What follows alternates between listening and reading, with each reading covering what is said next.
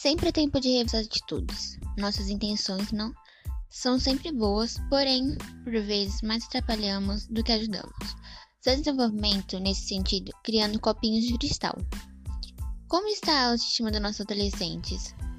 São fatores protetivos pais, parentes, mesmo que separados, mas que tenham atenção em manterem relação parental. Já que a separação se dá entre os cônjuges e não com os filhos, além de terem um suporte familiar e estarem inseridos no grupo. A escola deveria pro proporcionar aos professores algum treinamento em saúde mental, o suficiente para identificar e intervir caso perceba algum aluno em risco. O adolescente está com seu corpo físico preparado para a reprodução, então já é adulto, porém ainda está gestando seu cérebro. Uma vez que apenas por volta dos 25 anos o córtex pré-frontal terá seu desenvolvimento concluído e ele poderá ter noção de consequências futuras.